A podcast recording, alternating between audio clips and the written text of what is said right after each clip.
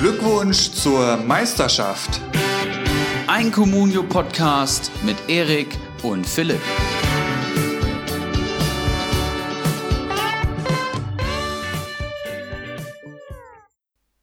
Glückwunsch zur Meisterschaft Folge 39. Wir befinden uns in der englischen Woche. Es geht jetzt Schlag auf Schlag, aber auch an diesem Wochenende ist einiges wieder los gewesen. Wir werden das wieder alles für euch einordnen, so wie wir das von uns gewohnt seid. An meiner virtuellen Seite Ibras Eriksson. Ibra, wie geht's? Wie war der Spieltag? Moin, moin, auch aus Frankfurt hier. Ich freue mich natürlich auch auf Folge 39 mit dir, Philipp. Und äh, an meiner virtuellen Seite, äh, besser bekannt als Ulrich H., ja, um dich hier das zweite Mal in Folge offiziell vorzustellen. Ich habe mir extra eine Bin ich gar nicht gewohnt, Wahnsinn. Habe ich mich jetzt nicht drauf vorbereitet. Extra eine Notiz gemacht, ne? Wird nicht vergessen.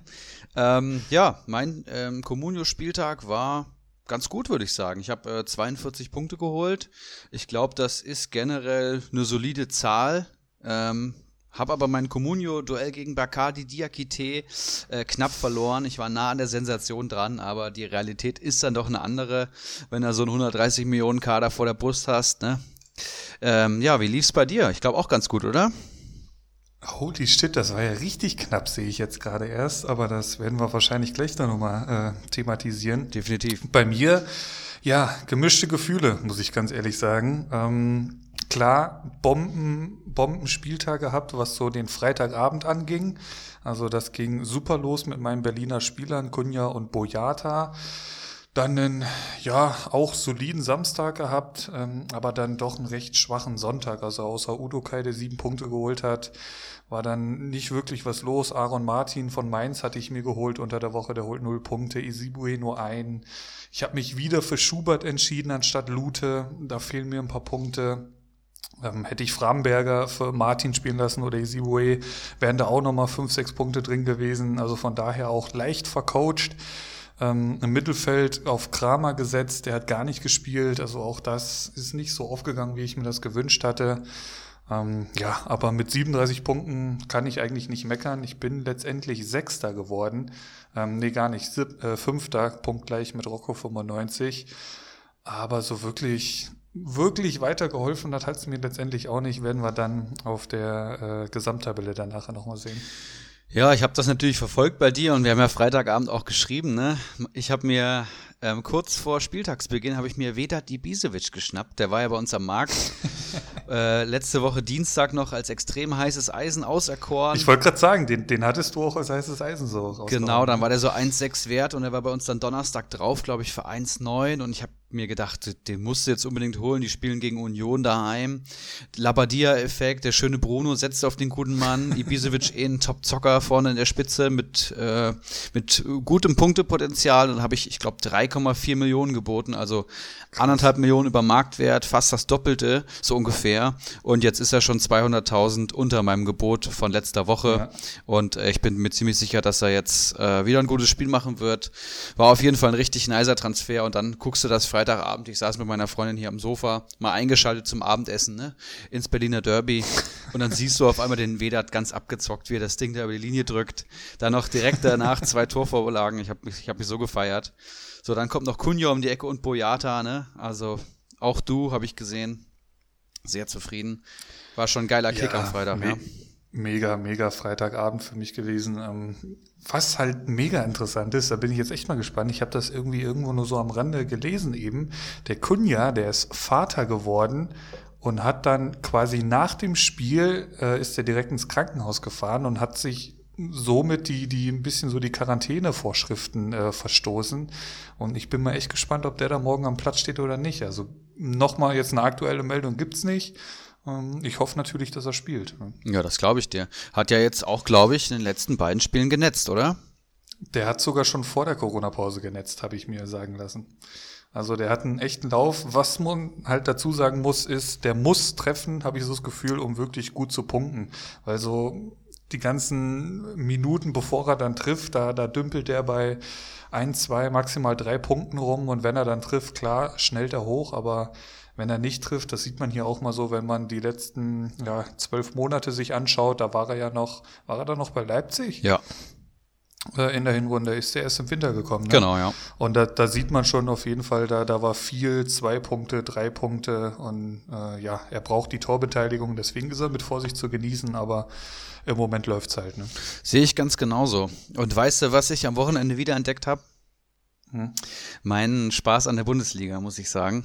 Ähm, der erste Corona-Spieltag, da hab, war ich ja wirklich noch sehr skeptisch und äh, da waren mir die Gedanken so, was soll das alles? Aber jetzt dieses ja. Wochenende hat's dann wieder richtig geruckt.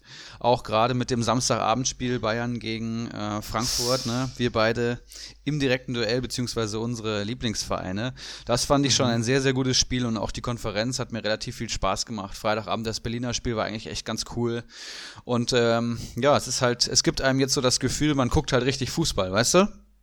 Also man guckt richtig, richtig aufs Sportliche. Es gibt keine Nebenkriegsschauplätze und ähm, ja, ist wieder so back to the roots. Das hat mir wirklich sehr gut gefallen. Sonntag habe ich dann kein Spiel geguckt, aber habe alles am Ticker verfolgt. Das waren ja auch drei Wahnsinnsergebnisse, wenn man das mal so sagen will. Ne? Zwölf Tore genau. in den drei Spielen. Dazu noch äh, das Derby 2 zu 2 durch die äh, zwei Last-Minute-Tore durch Köln. Ja. Auch wirklich Hammer. Also war echt ein, ein geiler, geiler Bundesligaspieltag, bis auf die Eintracht, beziehungsweise das Ergebnis, ne? 88. und 91. Köln. Ja. Holen die noch das 2-2 im Derby. Kölsch gegen Also Alt, da wäre ne? auch. Ja, genau. Da wäre schwer was los gewesen im Stadion wahrscheinlich.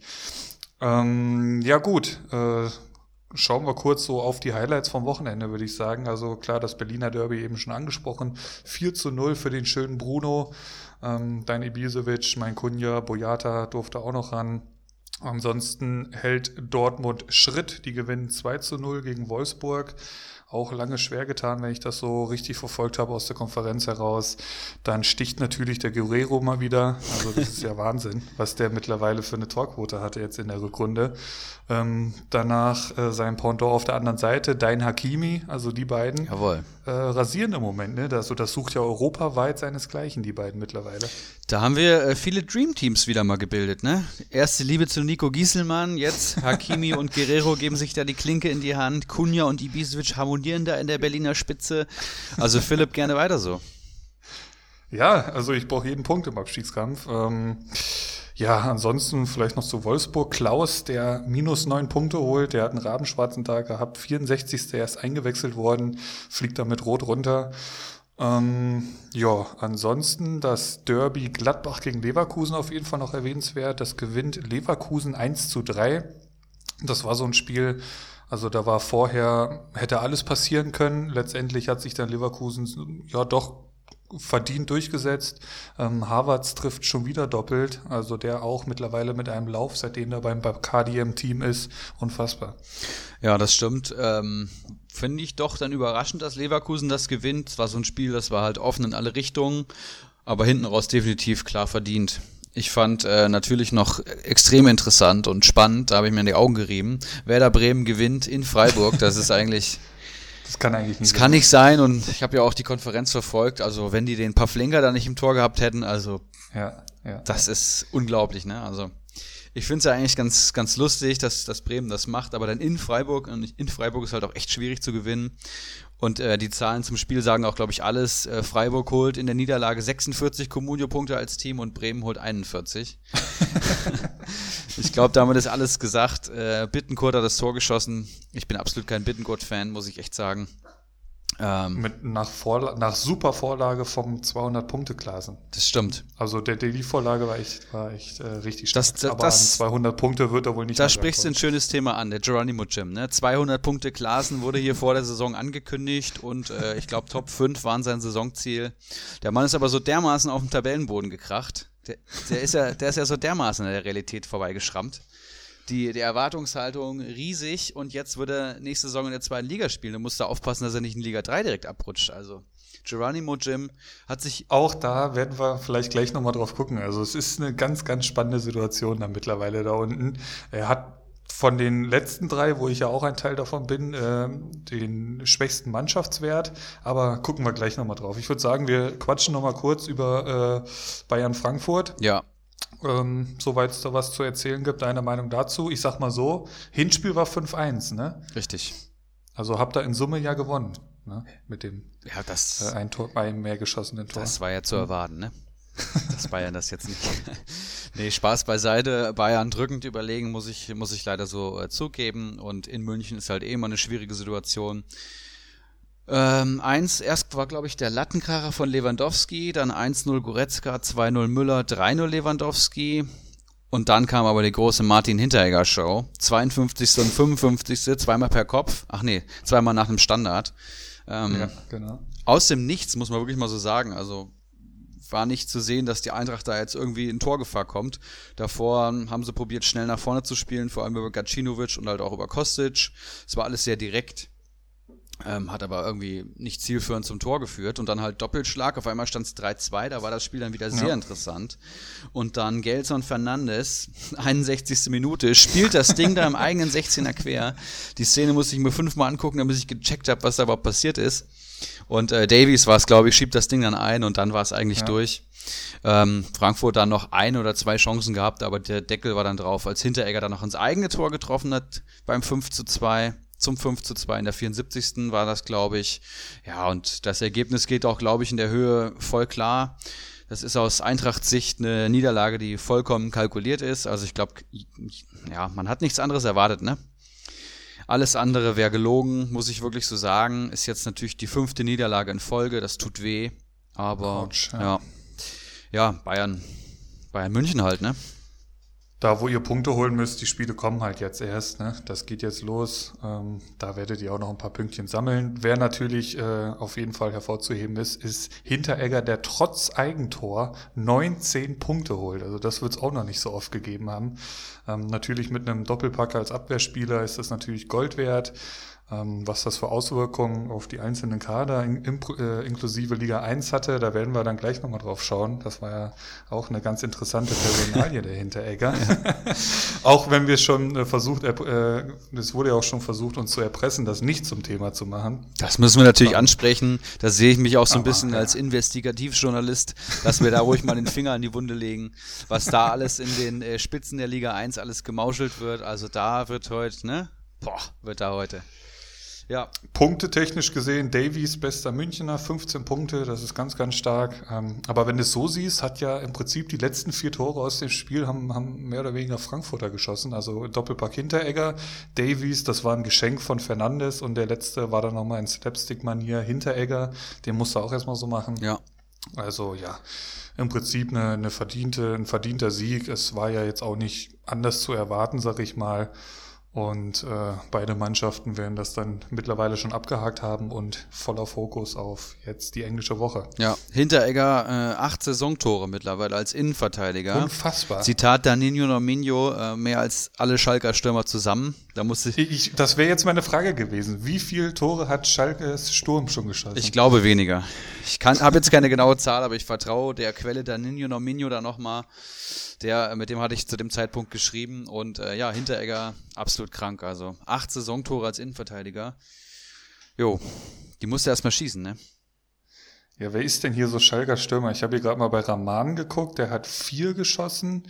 So, dann Burgstaller brauchen wir gar nicht gucken. Jetzt bin ich immer bei Kutucu, der ist bei drei. Also es kommt schon hin. Gut, Gregoritsch hatte schon mal einen Doppelpack oder so. Also viel mehr ist es nicht, sagen wir es mal so. Es nimmt sich nicht viel. Hinterecker versus Offensivspiel Schalke 04. Ja, Schalke 04, ich glaube, da sind wir gleich beim nächsten Thema. Für mich das überraschendste Ergebnis am Sonntag. Schalke wird im eigenen Stadion von Augsburg deklassiert. 3 zu 0, Heiko Herrlich Trainerdebüt, äh, sechste Minute direkter Freistoß Löwen und von Schalke kommt, wie gegen Dortmund auch, offensiv gar nichts. Doppelspitze ja. Matondo Gregoritsch, Kutucu kam da noch rein. Ja, und that's it so, ne? Also nach vorne geht gar nichts. Der Verein ist für mich undurchschaubar. Ne? Ein Mysterium, muss man Rück wirklich mal so sagen. Rückrundentabelle Schalke 04 auf Platz 17 mit sieben Punkten. Ähm, dahinter ist nur noch Paderborn mit sechs Punkten. Was halt total auffällig ist in der Rückrundentabelle ist die Tordifferenz von minus 18 bei Schalke. Also das ist mit Abstand letzter. Zum Vergleich, Paderborn hat minus 8. Also die haben zehn Tore mehr gefressen wie SC Paderborn. Schalke hat in der also gesamten, also gesamten Rückrunde vier Tore erzielt. Vier. das ist bei Borussia Dortmund ist das eine Halbzeit. Die gesamte Rückrunde. Jetzt habe ich eben gelesen, äh, dass der Serda wohl auch noch ausfällt, längere Zeit. Ich weiß nicht, hast du da irgendwelche Infos zu? Ja, sicherlich. Ich habe den natürlich im Kader. Da macht er das, macht er das Comunio-Spiel seines Lebens. Äh, 56. Minute wieder ausgewechselt. Steht schon bei 7-4, weil er im Mittelfeld da alles wegräumt. Grueso und ja. Kedira chancenlos im Zweikampfverhalten gegen meinen Suat. Und äh, jetzt fällt er wahrscheinlich die ganze Saison über aus. Ähm, vielleicht macht er am Ende noch ein, zwei Spiele, aber es sieht danach aus, dass das wohl das Saison aus war. Und das ist ja auch wirklich eine meiner Stützen im Mittelfeld gewesen. Ich habe ihn direkt, als wir, äh, bevor wir angefangen haben aufzunehmen, habe ich ihn verkauft, leider. Das tut weh. Ja, den hattest du jetzt auch schon ein paar Tage im Kader, ne? Das, das tut natürlich immer besonders weh. Und im Prinzip durch, durch die Harit-Verletzung ist die Schalker Saison einfach vorbei. Das, das Absurde ist ja, hätte Schalke gewonnen, ähm, jetzt muss ich mal kurz hier auf die Tabelle. Da wären die doch fast wieder Sechster, Sechster gewesen. Ja, oder? das musst du dir mal vorstellen. Die hätten jetzt 40 Punkte und wären damit Sechster vor Wolfsburg. Ein, irgendwie drei Punkte hinter Gladbach. Das ist so verrückt. Und die sind so unfassbar schlecht. Und du, wenn Harit und Serda jetzt fehlen. Also, das ist ja auch der, der Motor gewesen. Harit und Serda, ja. wenn die ein Spiel gewonnen haben, dann war einer von den beiden immer an einem Tor beteiligt. Und jetzt fallen halt einfach beide aus. Der Sturm ist eine Katastrophe. Gregoric, Matondo, Raman, Kutucu. So. und dann hast du noch einen Burgsteller darum krebsen. So, das sind die Optionen jetzt auch vom Trainer. Dahinter irgendwie Merkan, Bujelab, Schöpf. Weißt du, das sind jetzt auch keine Torgaranten. Mhm. Und äh, ich würde sagen, da kann Schalke auch froh sein, einfach, dass sie jetzt schon so viele Punkte haben, ne? Weil ist das ist so, jetzt ja. ein gefundenes Fressen, sogar wahrscheinlich für Bremen. Also Schalke Bremen würde ich mir, glaube ich, mal nächsten Spieltag wünschen. Einfach, um mal so ein schönes Anti-Beispiel zu haben und zu gucken, ob selbst da Schalke verlieren würde. Das würde mich echt mal interessieren. Das hatte ich ja bei, bei Schalke Augsburg auch so ein bisschen Befürchtung, aber die Augsburger haben das super gemacht und gewinnen halt auch dementsprechend 3-0. Aber wenn du dir mal so gerade die Defensive von Schalke ansiehst, das, das ist ja schon enormes Potenzial, was sie haben. Und wenn die halt jetzt im, im Sommer halbwegs vernünftig ähm, irgendwie noch für die Offensive was besorgt bekommen, dann, dann geht das schon ein bisschen was, glaube ich, mit der Mannschaft. Aber äh, die scheinen ja auch ziemlich äh, finanzielle Probleme zu haben. Also das, das ist, bleibt, bleibt nach wie vor spannend. Schalke schafft sich die Themen eh immer selber, also ruhig wird's da nicht.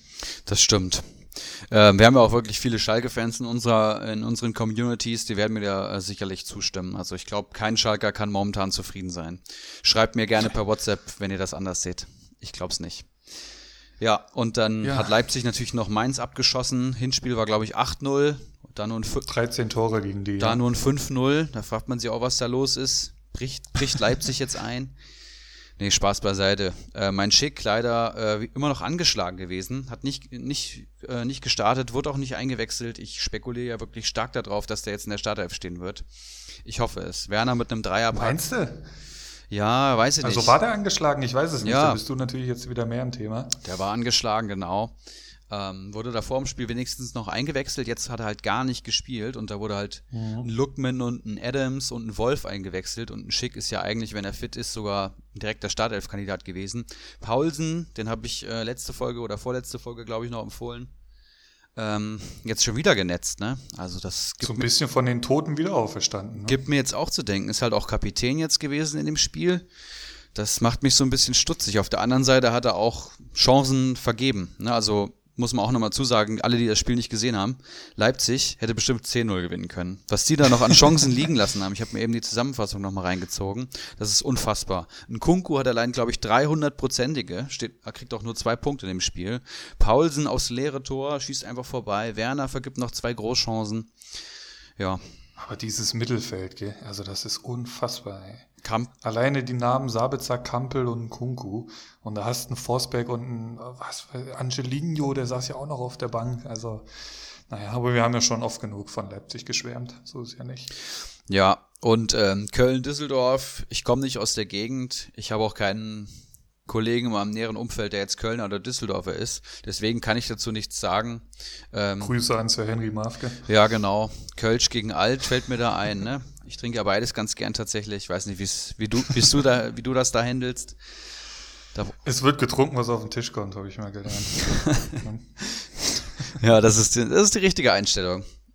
Ähm, ja, reden wir nicht um den heißen Ball herum. Ich würde sagen, wir gehen in die besten Communio-Ligen der Welt und starten auch gerne in Liga 1.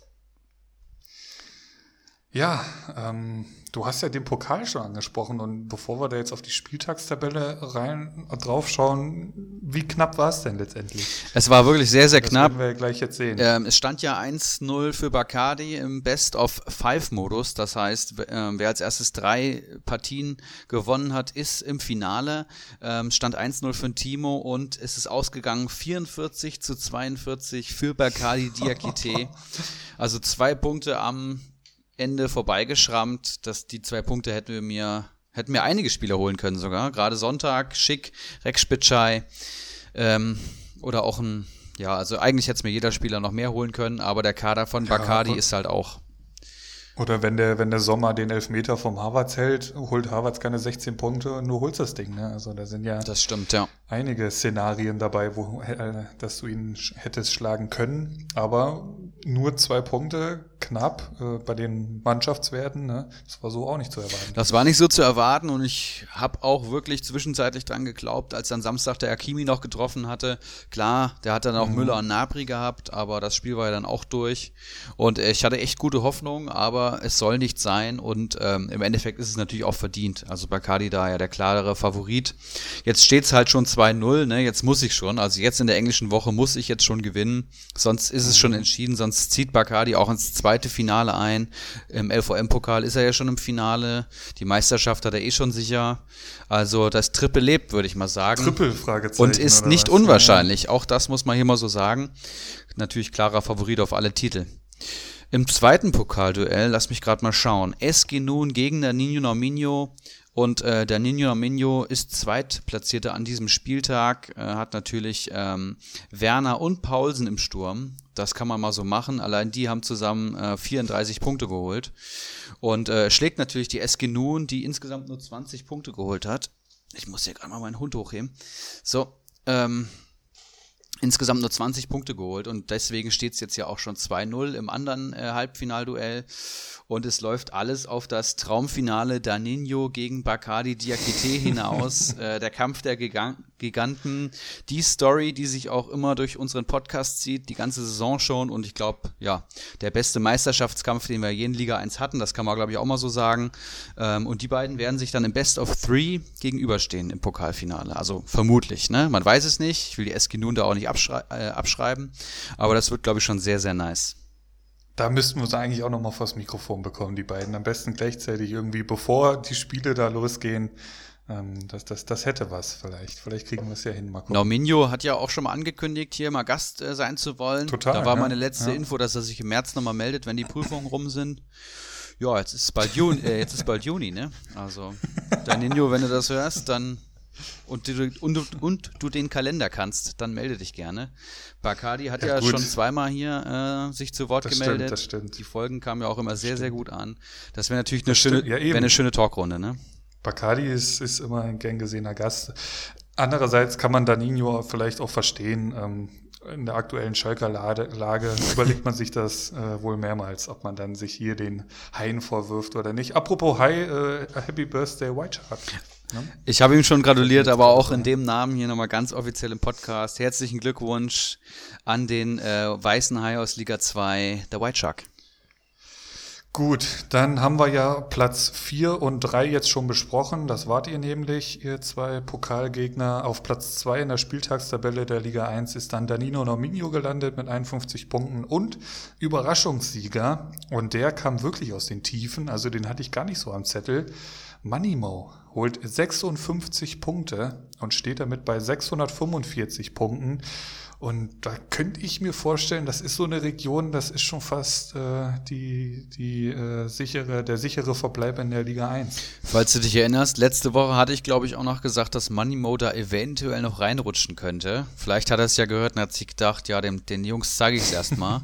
ähm, Cordova hat natürlich getroffen von ihm, ne, neun Punkte. Kampel hat er im Kader. Letzte Woche heißes Eisen Sko gewesen, getroffen. Sko getroffen, neun Punkte und Toni Leistner, das alte Punktemonster, hat er natürlich auch im Kader. Der holt auch acht Punkte, dazu noch Radetzky mit sieben und Schmid mit sechs. Macht summa summarum 56 Kommunio-Punkte. Und ich würde sagen, und, ja. Ohne einen einzigen Spieler aus der Elf der Woche. Aus, der ist Tabellenkeller, der hat kein, keine 40 Millionen Mannschaftswert und holt ohne einen einzigen Spieler aus der Elf der Woche hier 56 Punkte und den Spieltagssieg. Heftige Nummer, ja. Dann steigst du halt auch nicht ab. Ne? Dann steigst du nicht ab. Schon, der hatte schon ein, zwei Spieltagssiege, meine ich, ne? Der Money Maus. Ja, Money Maus immer mal so hopp oder top. Ähm, mhm. Manchmal im Minus, wegen, weiß ich nicht, zu viel Alkohol oder Gedankenlosigkeit. Keine Ahnung, was, was der Kerl treibt. Ähm, dann ist er irgendwie mal Minus, ist aber direkt im Abstiegskampf, dann verschärft sich die Lage und dann haut er wieder so einen Spieltag raus. Also bei dem wird es auf jeden Fall nicht langweilig. Der ist mittlerweile am neunten Tabellenplatz, habe ich gesehen. So ein Orban äh, ist jetzt wieder da, den hat er am Kader, sehe ich gerade. Ich weiß nicht, ob er den, den jetzt die ganze Zeit so durchgeschleppt hat. Hat ja auch nicht viel gespielt, aber der ist jetzt wieder fit, holt drei Punkte auch direkt. Also das, das sieht schon ganz gut aus. Er hat ja noch die rote Laterne hier neben seinem Namen stehen. Die wird wohl verschwinden ab Sommer. Ne? Da gehe ich ganz stark, ganz, ganz stark von aus, ja. Gut, dann schauen wir noch auf die letzten vier. Das waren an diesem Spieltag. Moment, die SG Nun hatten wir ja schon thematisiert mit 20 Punkten. Platz 16 Havanna steht jetzt bei 610 Punkten. Platz 17 Faxe, der holt nur 14 Punkte. Und letzter, das sehe ich natürlich immer gerne, Ronaldinho holt nur 11 Punkte, ganz schwach. Ich habe ja letzte Woche hier gesagt, ähm, im Nebensatz, ich weiß gar nicht, ob der Dickelkarl den Podcast hört. Und äh, halbe Stunde mhm. nach Veröffentlichung hatte ich eine WhatsApp im Briefkasten. Na klar, höre ich den Podcast.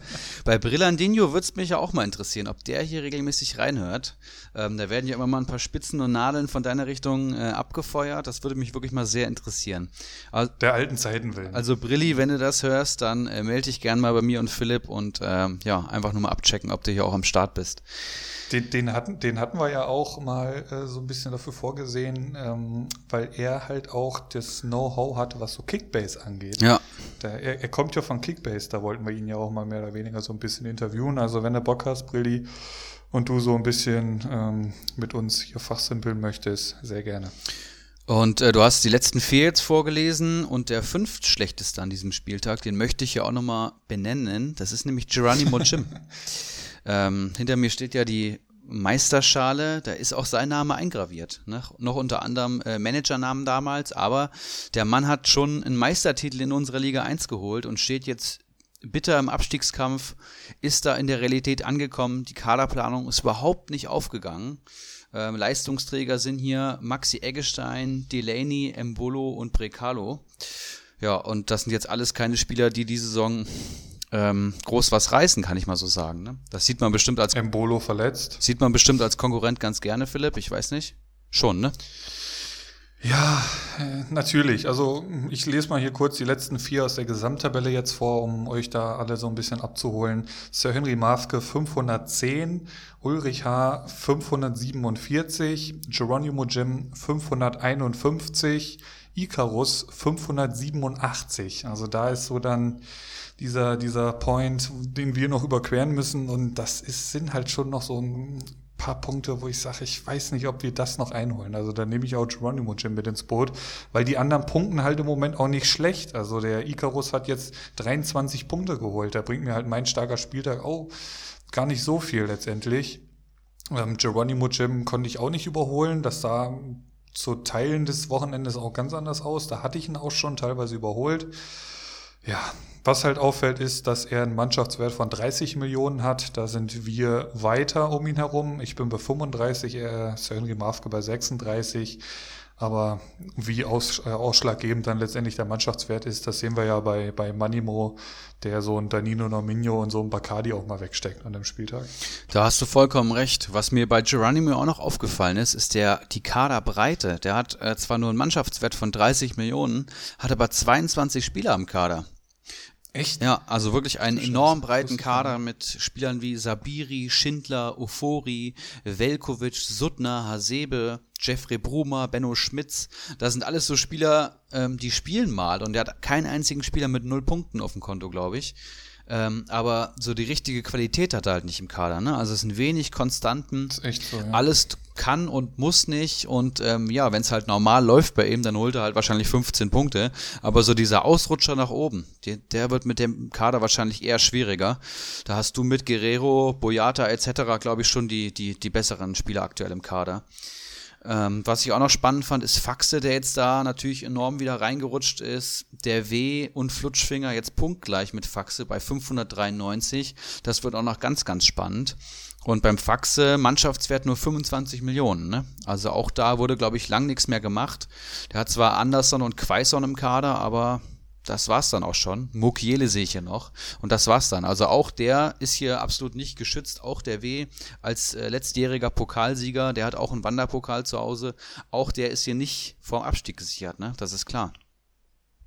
Ich traue so diesen Coutinho-Punkt nach. Also das waren ja irgendwie 20 Punkte oder so. Vielleicht erinnerst du dich noch an die Situation, dass ich ihn vor diesem Bremen-Spiel, wo er, was hat er da, ein Hattrick geschossen und zig Dinger vorgelegt.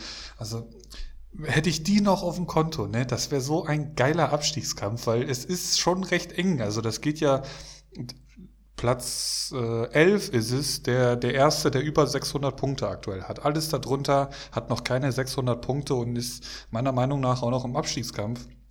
Ähm, sollten jetzt die, die verbleibenden Spieltage noch mal eher so Richtung, Richtung Ulrich und Geronimo Jim gehen, dass wir da aufschließen können. Ja, aber es, es ist noch ein sehr, sehr, sehr langer Weg. Schauen wir mal. Wir haben ja noch ein paar Spieltage und die 30 Punkte auf den Icarus und auf die äh, 40 Punkte auf Faxe, die sind auf jeden Fall machbar. Ne? Also klar, wenn du jetzt irgendwie ein Spieltag im Minus bist oder äh, Geronimo Jim oder so, dann natürlich nicht, aber es ist noch alles möglich, ne?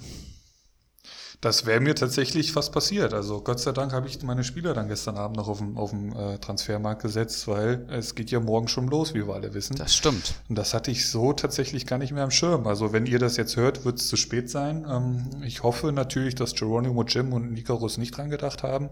Aber bei mir wäre es fast so weit gewesen. Ja. Das wäre natürlich ein Hammer, ne? wenn einer von denen jetzt so einen dicken Patzer hinlegt, aber unwahrscheinlich in Liga 1. Denn du, du lässt dich dann mit zwei Meistern. Auch Icarus hat schon einen Meistertitel. Okay, okay. Also du bist da von schweren Jungs umgeben, die alle mal gut Comunio gespielt haben, aber diese Saison kriegen sie die PS nicht auf die Straße. So muss man sich das ja, vorstellen. Guck, so, so, so ein, so ein Faxe-Kader ist halt auch, ne? Gut, der Müller hat jetzt die Kiste vollgeschossen bekommen und holt trotzdem nur minus zwei in Anführungszeichen. Aber da, da erinnere ich mich an, an Kubek-Zeiten. Da hat der deutlich weniger Gegentore bekommen und war trotzdem so schlecht. Hm, ja, also unmöglich ist es nicht, wenn ich mir jetzt so Faxe seinen Kader tatsächlich angucke. Den, den hatte ich ja noch gar nicht so am Schirm. Ja, und auch der sch äh, schlechteste Mannschaftswert, wie gesagt, ne? Also. Mit Abstand, ja. ja. 25 Millionen ist jetzt nicht so viel, ja. Gut, wir schauen mal, was äh, nach diesem Spieltag in Liga 1 dann los ist. Ich würde sagen, wir schauen mal in Liga 2. Bitte, da, da ich habe weder Liga 2 noch Liga 3 äh, heute reingeschaut. Ich bin sehr gespannt, was ich da jetzt. Da wirst kann. du jetzt auf Platz 1 einen Namen lesen, da wirst du dir, da wird dir Angst und Bange werden. Das, damit wirst du nicht gerechnet haben, sagen wir es mal so. Du hast okay, mir eben im Vorgespräch Moment. erzählt, dass ihr euch Samstag getroffen habt. Ich, ich erinnere mich äh, letzte Woche an, an, den, an den, wie heißt er denn hier? Ivan. Äh, Ivan der Schreckliche, der war ja da ganz oben. Und jetzt sehe ich hier Mr. Chancentod. Okay, okay. Unglaublich. Okay, mit 42 Punkten. Okay. Ja. Ja, herzlichen Glückwunsch da in die Richtung. Ja, auch von meiner Seite, Mr. Chancentod äh, will ja eigentlich nach den Sternen greifen, läuft den eigenen Ansprüchen aber hinterher, hat letzte Saison in der Debütsaison ganz gut performt, hatte aber auch zwei, drei Glückstransfers, will ich mal sagen, in Anführungszeichen dabei. Kann jetzt die Leistung eigentlich nicht wiederholen, aber hat wirklich einen sehr, sehr guten Spieltag und hat vor allem Martin Hinteregger, der ihn alleine 19 Punkte einbringt. Ne? Das kann man dann mal so machen, glaube ich. Ansonsten ist der Kader gespickt mit Orban, sehe ich hier noch, Demir bei Drexler, Unisivo im Sturm, Moisander. Ja. Das, das ist schon gar nicht so schlecht. Und jetzt, wo wir gerade halt Hinteregger sagen, ne, da, da läuten die Glocken bei mir. Da haben wir da irgendwie gerade ein bisschen was vergessen. Da sind wir, wir da sind wir drüber hinweg, ne? Ja. Und ich, ich, ich war nochmal so frei und habe mich nochmal schnell umgelockt, weil das, das wollen wir nicht unkommentiert lassen. Ich hatte ja eben von meinen ähm, äh, Coutinho-Punkten äh, erzählt, die mir da fehlen. Das waren um die 20 Punkte, aber so geht's dem, dem äh, Bacardi Diakite genauso, der uns einen Kasten Bier angeboten hat, falls wir nicht drüber reden. Aber da wir es jetzt schon erwähnt hatten, ist der Kasten Bier eh weg und da können wir jetzt auch nochmal kurz drauf rumtreten. Der hat äh, in einem 3-5-2 gespielt und hinten drin hat er Halstenberg, Elvedi und Trimmel spielen lassen. Halstenberg vier Punkte, Elvedi 0, Trimmel 2. Und da hätte sich so ein Hinteregger natürlich schon ganz gut gemacht. Ne? Dementsprechend wäre es auch nicht so knapp zwischen euch beiden geworden. Ich habe ja ähm, erst während des Spiels dann gesehen, dass er Hinteregger gar nicht aufgestellt hat. Ne? Und man muss sich das vorstellen. Bakadi Diakite ist nicht ein Frankfurt-Fan, das ist äh, der Frankfurt-Fan. War er zumindest bis vor dieser Saison. Da ist ja, hat sich ja mittlerweile einiges geändert. Es gibt äh, Memes mittlerweile von ihm mit Bayern-Mütze. Auf einmal ähm, hat er nur noch äh, Leipziger im Kader. Da war der Timo ja wirklich mal deutlich strikter. Aber er hat. Ich wollte gerade sagen, im, im Kader, also in der Startausstellung sehe ich hier keinen Frankfurter. Ja. Zweimal Bayern, zweimal Leipzig. Ne? Da vertraut er halt auch den eigenen Jungs nicht, obwohl Hinteregger ihm schon so viele Punkte eingebracht hat. Hat ihm schon äh, über sechs Tore, also hat ihm schon sechs Tore geschossen. Und dann wird er da halt draußen gelassen, weißt du? Ich von meiner Seite stelle dann auch einen Dost auf in so einem Spiel, weißt du, weil ich sage, dann wird er da in der Allianz Arena halt mal ein Tor schießen. Ein Bacardi Diakite stellt nicht mal Hinteregger auf, also. Da haben sich die Blätter auch deutlich gewendet, also dem Comunio-Erfolg wirklich alles untergeordnet. So kann sich auch ein Fan verändern. Ne? Das wollen wir hier mal an der Stelle sagen. Gut, haben wir das auch noch von der Tagesordnung äh, abgehakt. Sehr gut. Äh, Grüße an Bacardi. Jetzt wäre natürlich geil, wenn, man, wenn er sich dazu äußern könnte. Ne? Das, das äh, wäre, glaube ich, tatsächlich sehr unterhaltsam. Vielleicht äh, kann er uns mal eine Sprachnachricht schicken, die wir für die nächste Folge mal einspielen können. Ähm, ja, ich habe auch eine äh, vom Samstag, oder ich weiß gar nicht, doch, Samstag muss das gewesen sein. Ähm, aber die möchte ich hier nicht abspielen. Von diesen Sprachnachrichten habe ich auch einige am Handy. Na gut. Ähm, Lasermetin ist Platz 2 in Liga 2 diesen Spieltag. Jemanden, der ähm, sich mit dem White Shark um den letzten Grillfeuerplatz da aktuell battelt in Liga 2 und der setzt hier ein dickes Ausrufezeichen. Hat auch Boyata im Kader, der getroffen hat, hat Sko im Kader, der getroffen hat und hat Bittenkurt und Kunja. Geil. Also vier Torschützen, Laser Metin, Grüße gehen raus, hat mich natürlich sehr gefreut. Wir schreiben auch immer über Comunio. Jetzt gar nicht so ein Manager, der nach den Sternen greift, aber der einfach nicht die Grillfeier machen möchte und da sich ordentlich ähm, einen genehmigen möchte. Und das wird er vermutlich auch tun können. Das waren nämlich große Schritte Richtung keine Grillfeier. Sehr, sehr wichtige Schritte sehe ich ja auch gerade. Bevor wir auf die Gesamttabelle gehen, gucken wir natürlich noch auf Platz 3, Wakahara, der sich doch immer mal wieder jetzt da oben blicken lässt. Ähm, 37 Punkte vor Krugbräu 35, Prinz Watzlaw der Führende mit 33. Ähm, alles soweit solide Spieltage. Wir schauen nach unten und da sehe ich sofort einen, der höchstwahrscheinlich im Minus war. Ne? Ja, Keggy. Ähm, enttäuschend eigentlich, muss ich sagen, weil er ja eigentlich gut drauf war. Ne? Hat auch gute Jungs Richtig. im Kader. Hummels, Bellarabi, Hector lese ich hier sofort. Also er hätte bestimmt auch ein paar Punkte gemacht, aber war wohl im Minus. Was natürlich jetzt auch sein kann, was jetzt hier in meiner Aufstellung nicht gut angezeigt wird. Vielleicht war er am Plus, hat aber null Punkte geholt. Aber ich glaube, er war Minus, ne? sonst wird er eine Null stehen. Dann, dann würde da, glaube ich, eine Null stehen, genau. Bei mir ist einfach nur so ein Strich und das deutet sehr stark darauf hin, dass er Minus war. Mhm. Ich hoffe, er hat das jetzt korrigiert. Äh, wenn er das am Freitag schon gemerkt hat, hat er ja genug Zeit gehabt, ähm, das zu korrigieren. Wenn er jetzt erst am Sonntag oder heute damit angefangen hat, wird es auch für den kommenden Spieltag schwierig und dann fehlen dann natürlich nochmal dementsprechend mehr Punkte. Das stimmt. Die letzten äh, fünf möchte ich hier nochmal vorlesen, also abseits von Keggy. El Tumor mit 20, Daniel Heino mit 19, White Shark mit 18. Das reicht auch nicht und deutet immer langsamer und eher auf die Grillfeier hin. Dickelkarl, ja. der letztes, letzten Spieltag, glaube ich, Zweiter war und die Antiwurzel mit 11 Punkten. Und das im Abstiegskampf oder beziehungsweise Grillfeierplätze, das ist schon das wäre, das, das, also das tut richtig weh jetzt vom Keggy, die, die Punkte. Der war am White Shark dran, der holt jetzt 18 Punkte, der White Shark, ähm, konnte sich somit ein bisschen absetzen, hat jetzt 44 Punkte Vorsprung auf Keggy. Ähm, nach oben hin ist es halt jetzt äh, schwierig durch den starken Spieltag von Lasermetin, der jetzt bei 571 steht und äh, er jetzt im Moment am, am rettenden Ufer ist. Ne? Ja, White Shark auch ein Mannschaftswert von nur 23 Millionen, das ist wirklich unterirdisch, das muss man mal so sagen. Ja. Also zumindest numerisch. Ähm, 30 Punkte nach oben, um Laser Meeting einzuholen, dann wäre er safe. Laser Meeting hat aber gerade gut gepunktet und dann haben wir wieder 30 Punkte auf Krugbräu. Das heißt, das ist ein ganz, ganz weiter Weg für den White Shark da unten raus und es sieht wirklich nicht gut aus. Und jetzt, wo ich einen White Shark sein ähm, Kader hier so offen habe, sticht mir sofort eine Personalie ins Auge und da wollte ich dich auch mal fragen, wo zum Teufel ist eigentlich Sechs Steffen? Den hat er doch die ganze Zeit immer in der Hinrunde im Tor gehabt, da hat er super gehalten. Ist der verletzt oder wo ist der? Der ist doch verletzt. Der haben doch den äh, Kastenmeier die ganze Zeit im Tor, oder? Ja, ja, genau, weil, weil äh, White Shark hat hier den, den Rensing im Tor, den äh, Kastenmeier scheint er nicht im Team zu haben.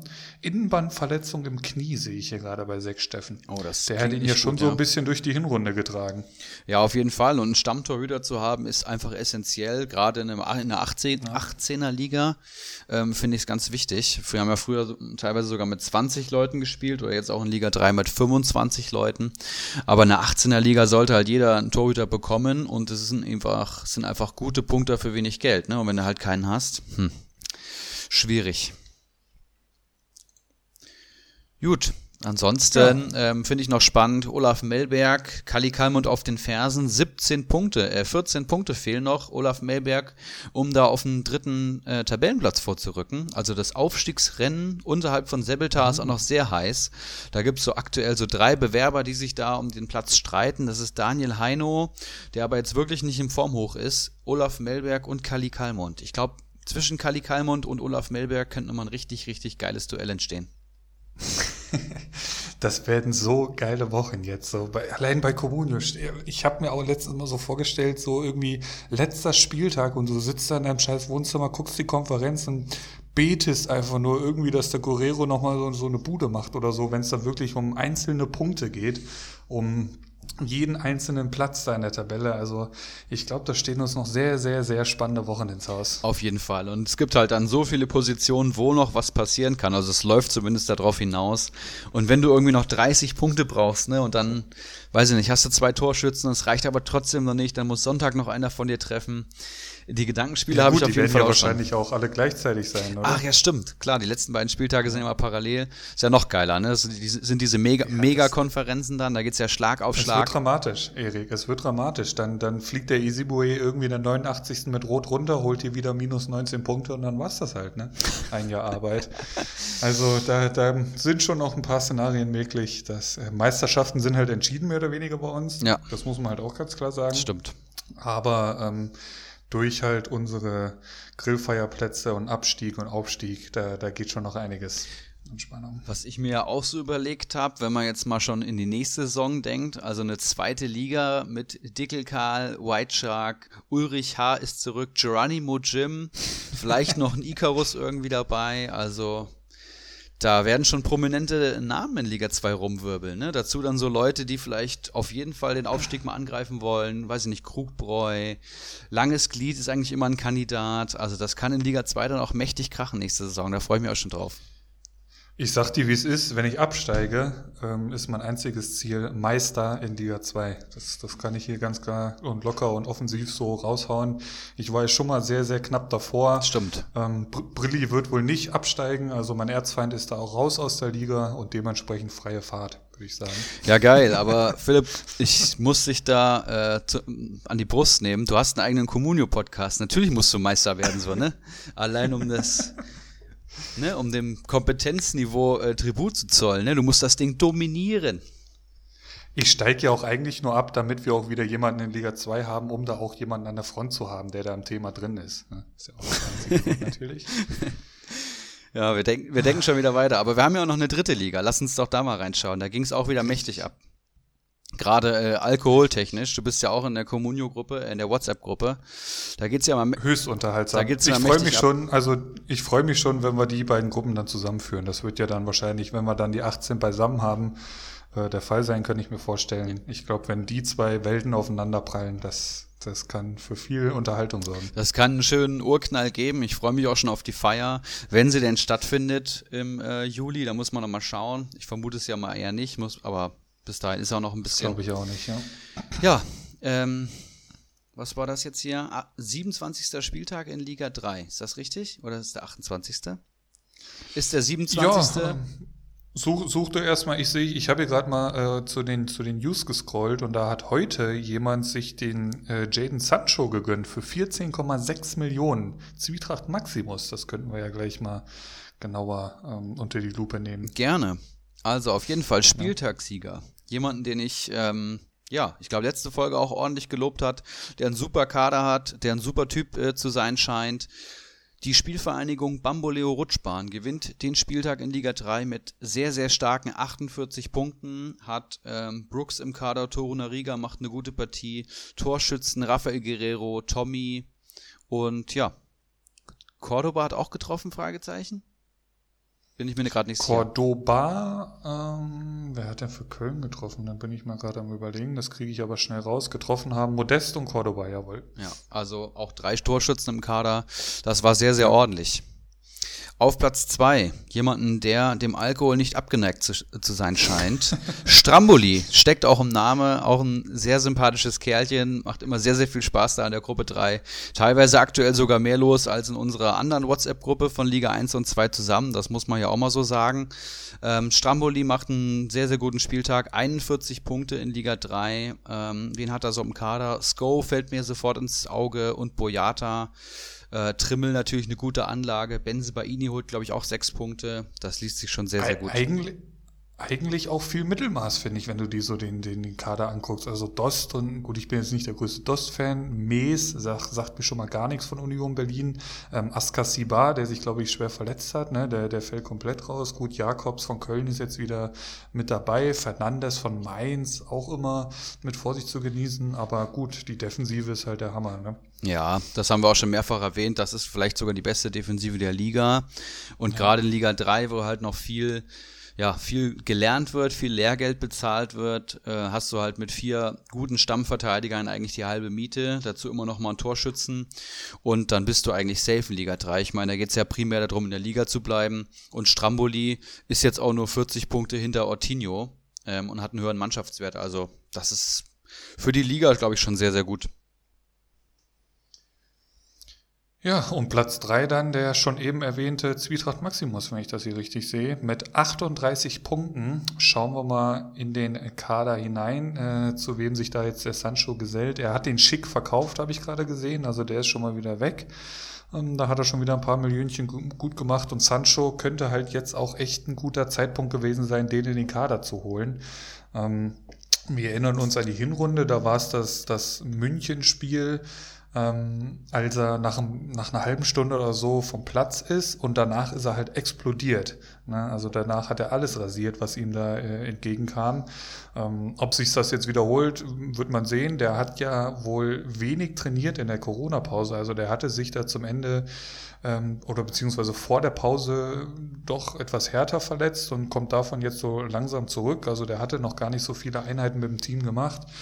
Und ja, wird gespannt, man darf gespannt sein, wie viel er da morgen gegen, die Bayern spielt. Kam halt auch jetzt zweimal von der Bank, ne? Das ist auch irgendwie krass. Mhm. Dortmund hat ja, ich glaube, sechs Tore geschossen, kein Gegentor und da war nicht mal ein äh, Jaden Sancho richtig mitgewirkt. Der wird, äh, ja, jetzt gegen die Bayern, denke ich mal, heiß sein, ne? Da gucken alle zu. Der wird heiß sein, ja. Aber gut, das war er in, der Hinrunde wahrscheinlich auch schon und äh, nach, ein paar, nach einer halben Stunde holte ich dann der Lucien da runter. Ne? Das, das, musste dann, das musste dann in Zeiten von Instagram und Twitter auch erstmal verkaufen. Wir kommen da gleich nochmal drauf. Also wenn Dortmund das Ding da morgen gewinnt, dann, ja, dann weißt du auch, was die Uhr geschlagen hat. Aber wir schauen mal. Äh, weiter, Zwietracht Maximus allgemein finde ich ziemlich viele Big Shots. Yusuf Paulsen, Coman, mhm, Sancho, ja. Diaby. Und dem hierbei sehe ich auch noch. Also da ist richtig Qualität im Kader. Danach fällt es dann halt auch stark ab. Aber ich sehe hier zum Beispiel noch einen Toni Leistner, den wir hier. Ja, die Abwehr ist auch super. Ja, den wir hier loben. Mitchell Weiser habe ich letzte Woche als heißes Eisen auserkoren. Katterbach spielt ja eigentlich auch bei Köln. Das ist auch schon ja. in Ordnung. Also Zwietracht Maximus. Klostermann. Mhm. Kann man durchaus so machen. Mittelfeld halt, ne? Cuisance, Prömel und der Rieder haben da jetzt am Wochenende gestanden. Aber äh, mit der Defensive, Böki noch im Tor, mit der Offensive, ähm, da unter die ersten 18 würde das wohl schaffen, nehme ich Vermute ich auch ja mal. fast schon nur den Sancho dahin stellen. Der hat ja auch mit dem äh, Haaland-Transfer, glaube ich, ordentlich Millionen gescheffelt, entsprechend Ach, auch das, das, der ne? Spätstart Stimmt. und jetzt auch ein Mannschaftswert von 61 Millionen. Also wirklich Wahnsinn. Mhm. Der wird es wohl schaffen, ja. So, ähm. wir waren jetzt bei Platz 3, schauen wir noch auf Platz 4, Gold van Gabak, ähm, 29 Punkte, punktgleich mit Platz 5, Golson, holt auch 29 Punkte.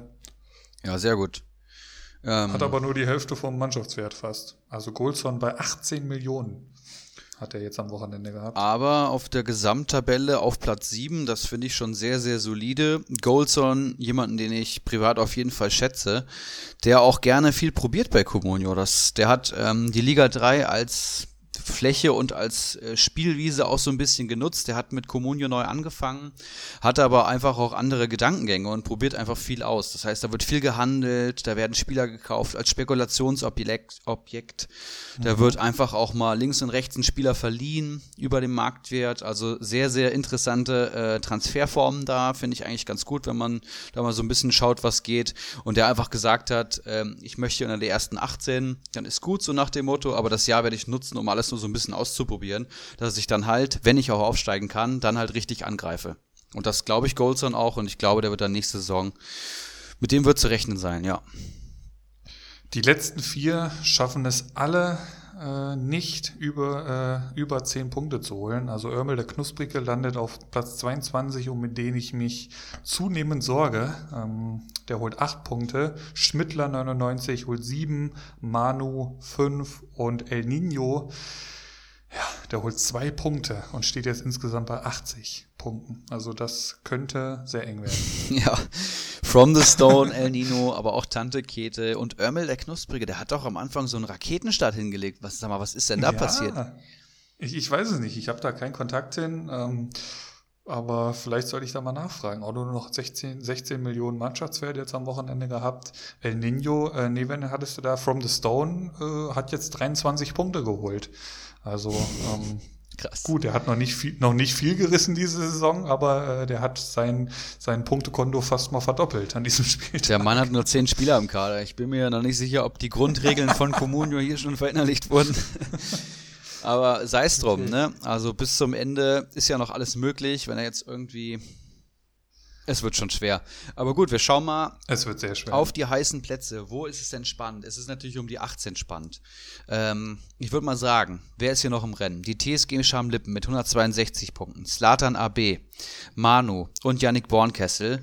Aktuell auf Platz 15 bis 18. Dann haben wir einen Cut von 22 Punkten. Das heißt, da ist die Lücke. Da müssen alle, die ich jetzt vorlesen werde, noch drüber kommen. Dr. Bob, Schmittler 99, Keiler Genuss Nun. Oh. Das sind drei aus der berühmten Hattenbach Connection, wenn ich mich richtig erinnere. Ähm, Örmel der Knusprige, Tante Kete, El Nino und From the Stone. Ja, also auch das Arbeiten in der Gruppe scheint hier wenig Ertrag abzuwerfen, denn auch so Kyler Genuss Nun, der wirklich sehr enthusiastisch Communio spielt und auch äh, gerade Samstag beim, beim Kyler und beim Konferenzen immer am Start ist, der ist hier nur. Auch sehr aktiv in der Gruppe ist, ne? Ja. Also da wird ja schon sehr viel geschrieben. Der ist jetzt hier nur 21. Ne? Das ist natürlich ja, erstmal sehr schade, dass das Stand jetzt nicht schaffen wird, dann nächste Saison in der dritten Liga spielen zu dürfen. Ähm, auf, de, auf der anderen Seite muss ich sagen, da ist ja natürlich jetzt auch noch nichts verloren. Wir schauen mal in den Kader rein. Würde mich ja schon mal interessieren. Ich, ich habe ihn auch gerade offen. Also ich sag mal so, also wenn der nicht unter die ersten 18 kommt, will ich aber auch nicht beim Keilergenuss nun in der Haut stecken, ne? Weil da wird er sich schon den einen oder anderen Spruch anhören müssen. Ne? Also da sind wir auch nicht ganz frei von. Das stimmt. Ähm, was ich noch sagen wollte, Kyla Genuss nun hat mir privat nochmal angemerkt, wir haben ja die Kaderbewertung, haben wir uns zur Brust genommen. Ne? Wir wollen ja nochmal, mhm, mhm, da wo es interessant wird, dann nochmal draufschauen und wirklich nochmal die Ibra und die Uli-Punkte auspacken. Dadurch, dass diese Woche englische Woche war und wir heute erst spät beziehungsweise gar keine Folgenvorbereitung so richtig machen konnten. Ja. Und morgen geht die Bundesliga auch schon wieder weiter. Haben wir gesagt, äh, diese Woche machen wir nochmal als Folgen-Special so ein bisschen Restprogramm anschauen. Da haben wir uns zwei, genau. drei Sachen rausgepickt. Da wollen wir einfach schauen, welche, welche Gegner haben welche Teams, wo ist es einfach, wo ist es relativ schwierig, zumindest vom Papier her. Und dann ab nächste Woche stürzen wir uns in die Kaderbewertung und werden vermutlich auch in Liga 3 da starten. Ne?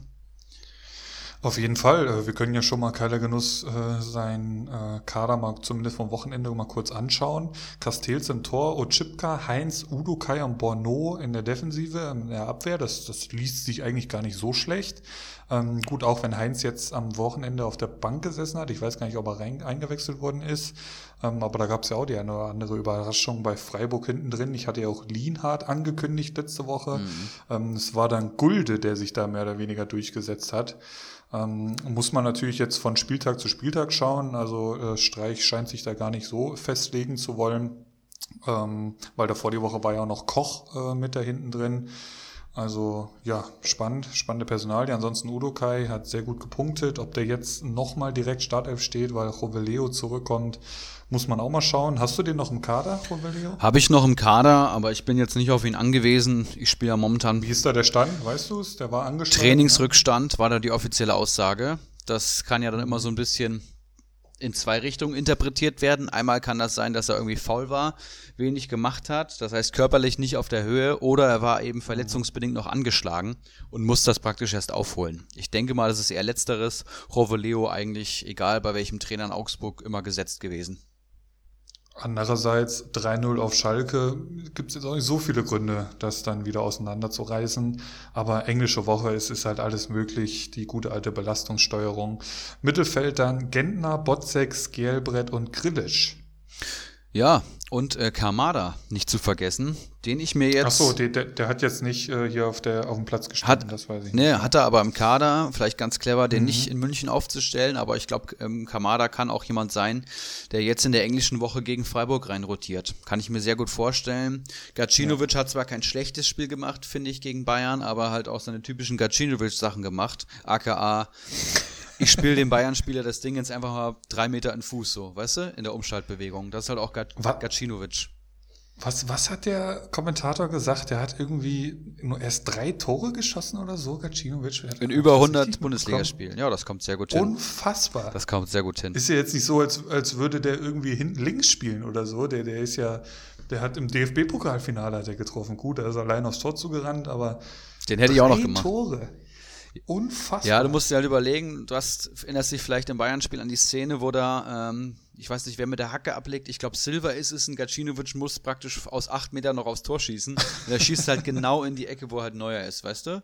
Wenn du so ein bisschen Torinstinkt hast, dann guckst du vielleicht noch und probierst in die andere Richtung oder gegen die Laufrichtung oder so halb hoch, aber er schießt halt einfach flach und gerade und Neuer an die Arme so. Und auch erst eine Vorlage, ne? Bei 17 Einsätzen. Krass. Also gut. Das, das, das ist echt hart. Wann kam der denn? Ich guck mal gerade, 2015. Also der ist auch schon ein paar Jährchen da, so ist nicht. ja. Also Licht und Schatten bei diesem Spieler auf jeden Fall, ne? Ja. Ähm, gut. Ja, vorne hat er noch Brekalo und Kutucu, bevor wir uns da jetzt zu sehr auf Keiler Genuss nur sein Kader drauf einschießen. Also alles eigentlich Spieler, die also zumindest mal nah an der Startelf sind. Ne? Die müssen halt jetzt nur noch anfangen zu punkten.